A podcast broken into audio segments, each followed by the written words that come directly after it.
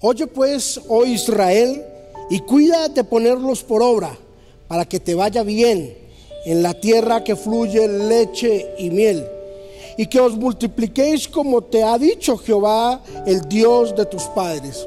Deuteronomio capítulo número 6, versículo 3. Hoy hablaremos sobre la bendición de la obediencia.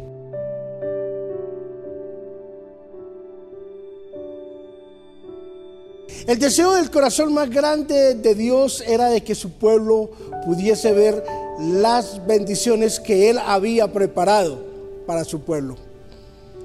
Mira, uno de los anhelos más grandes que hay en el corazón de Dios es de que tú puedas disfrutar de todas las cosas que Dios te ha prometido y que todas las que tú conoces puedas disfrutar de ellas, pero que también puedas disfrutar de aún de las que tú no has conocido, ni lo has escuchado, ni te lo han dicho.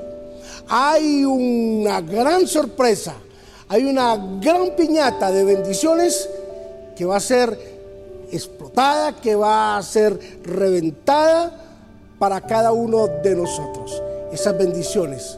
Pero lo que Dios quiere es de que tú logres entender de que tienes que caminar en rectitud, de que tienes que caminar en obediencia.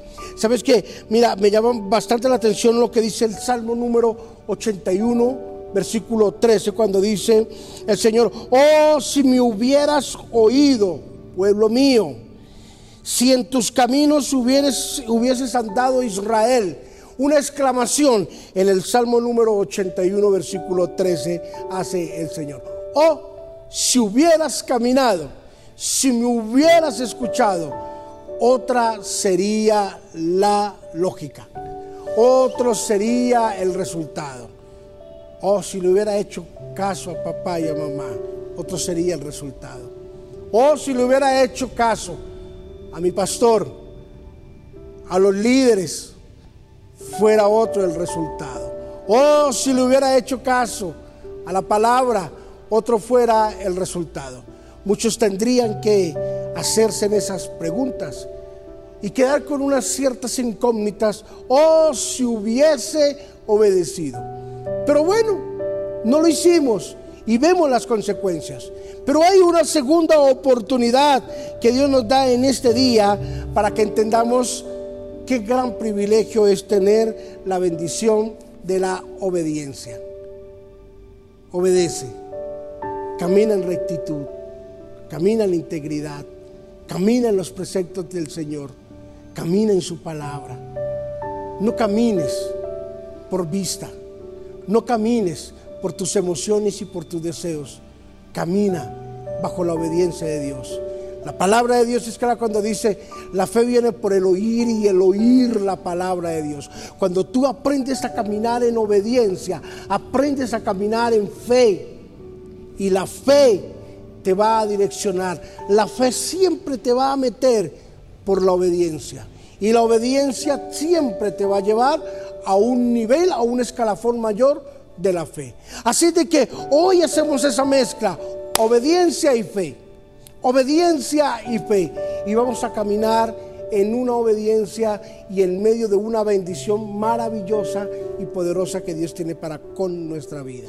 Quiero animarte para que ahí donde tú estás, sea donde sea, en el país donde estés, en la ciudad donde estés, a la hora que tú estés escuchando este, eh, este mensaje, esta intervención, tú puedas entender, clave para la obediencia es caminar en obediencia.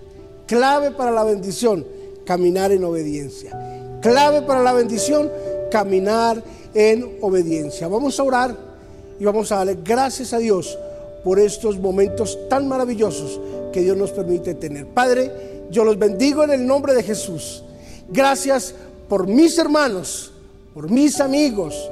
Gracias por todas las personas que forman parte de estas enseñanzas día a día. Por ellos, Señor, que tienen un espíritu obediente, sujeto.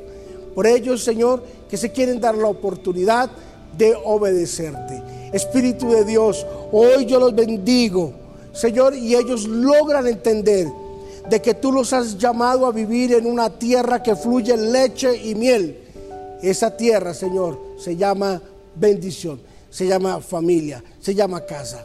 Señor, bendícelos, guárdalos y que ahí en su casa fluya leche y miel, bendición, sanidad y prosperidad para todos ellos.